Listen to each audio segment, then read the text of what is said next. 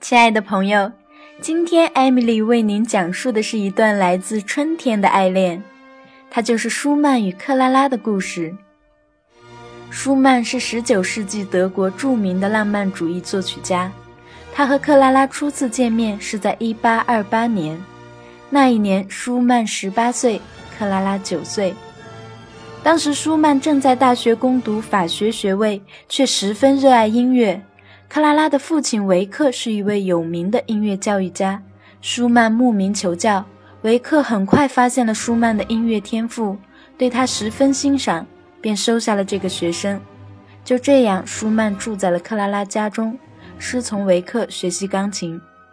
长时间的相处让舒曼和维克建立了父子一般的感情，而他和克拉拉相处的也如兄妹一般。随着年幼的克拉拉一天天长大，变成了一个才貌双全的少女。年轻的舒曼经过与克拉拉的长期相处，也越来越倾心于她。一次，舒曼在德累斯顿旅行，当知道克拉拉单身在那度假，当即向她表白。舒曼的才华也一直深深吸引着这位美丽少女。面对舒曼真挚的感情，两人很快便坠入爱河。舒曼经常在克拉拉到外地演出的时候给她写信，称克拉拉是他世间的最爱。在克拉拉一次重要演出前夕，舒曼还特地赶来给她打气，与她吻别。一八三三年六月，舒曼写信回家说：“克拉拉和往常一样喜欢我，一如既往的热情不羁，像孩子般四处跑跑跳跳，却又说着深刻的事物。”沿途有许多小石块，我总习惯仰头说话而不低头看路。他总是跟在后面，不时轻拉我的外套，免得我绊倒，但他自己却走得踉踉跄跄。终于在1837年，两人私定终身。克拉拉在给舒曼的信中写道：“你要求的不过是这个小小的愿望吗？但这又是何等重要的两个字！”然而，我这样一颗溢满难言之爱的心，又怎能坦言直说？是的，我能，我能从灵魂最深处绵绵无尽地向你诉说。但是，维克获知他们的恋情之后，始终不让自己的天才女儿嫁给当时还是无名小卒的年轻音乐家，从中多加阻挠。而舒曼和克拉拉两人也是宁死不肯向父亲妥协。结果只能是诉诸法律。经过了十一个月的长诉讼，两个初生牛犊不怕虎的年轻人最终胜诉，但克拉拉也不得不选择跟父亲决裂，依然随着舒曼离开了家。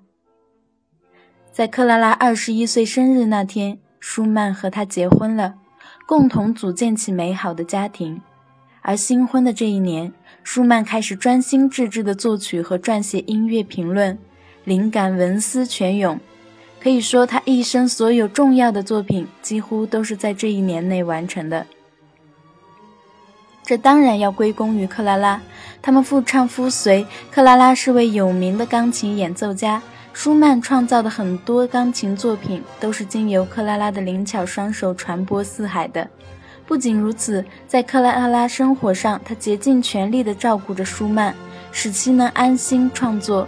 在结婚的第二年，舒曼为了表达对克拉拉的感谢，便为她创作了《春天交响曲》。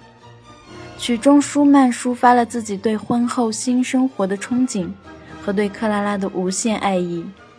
克拉拉听后，激动地感谢舒曼说：“亲爱的，你知道吗？我完全被欢乐所占据。”毋庸置疑，舒曼的艺术成就和盛名与他和克拉拉的爱情是密不可分的。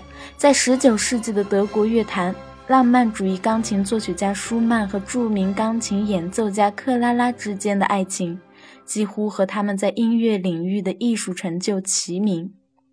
而舒曼为克拉拉所作的《春天交响曲》，也如同春天的一阵暖风，吹绿了大地，吹走了严冬。